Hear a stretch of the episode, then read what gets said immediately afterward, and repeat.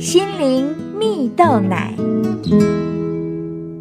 各位听众朋友，大家好，我是刘群茂，今天要和大家分享：格局决定你的结局。有一个故事说到，有一个孤儿从小就在路旁祈祷，当他看着路人来来往往，有些人穿着体面，很有自信。有些人充满热情，工作得很起劲。男孩啊，就立志有一天，自己也要进到学校去学习知识，将来成为一个对社会有用的人，摆脱乞讨的生活。因此，他虽然一边乞讨，却也一边打听工作，心里总是想着将来一切的美好啊。后来呢，这位男孩靠着一些好心人的帮助，开始有了一些零星的打工机会。而男孩对他辛苦赚来的钱，不是拿去买好吃好玩的，而是小心翼翼地存起来。终于有一天，他成功的进到学校读书，并且在毕业后进到一间知名企业上班。而有一天呢，当他走在街上时，碰巧遇见了多年前与他一同在街边乞讨的伙伴，他们两人开心地问候彼此最近的状况。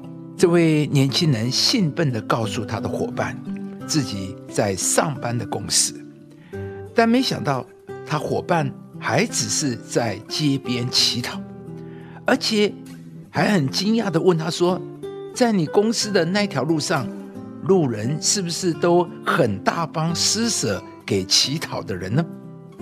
亲爱的朋友，你人生的格局够大吗？故事当中，当年和男孩一起乞讨的伙伴，他人生的图画就是一位乞讨，因此他所思所想的就只是思考哪一条街能乞讨到最多的钱。而这位成功翻身的男孩，不看自己只是一位街友，他有着更大更远的目标，而这也使得他后来的成就远远超过他的伙伴。圣经上有一个人名叫约瑟，上帝在他小的时候就让他做了一个梦，梦中看见日月星辰都向他下拜，而约瑟将这个梦想的图画放在他的心中啊。一次，在他成长的过程中，无论是被卖到埃及当奴仆，或是被陷害下在监狱里，他都努力做好当下的每一件事。而这一切的信念，都来自于在他小的时候，上帝给他看见的图画。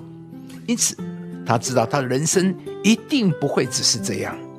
这个图画影响着他的生活，影响着他的信仰，影响他的前途人生。而最后，他在上帝的祝福下，真的成为埃及的宰相，成就了那个小的时候日月星辰向他下拜的梦啊！亲爱的朋友，你对你的人生有所期待吗？圣经上有一句话是这么说的：“没有意象，民就放肆。”意思就是说，当我们没有意象，对人生没有一个更大的图画，我们就会随随便便的过。而人生也自然是随随便便，毫无可能性了。今天鼓励你把你的格局放大，为你的人生画一幅新的图画。相信上帝必要带领你进入上帝创造你时为你预备一切美好的计划中，使你的人生有全新的高度。智慧人的眼目光明。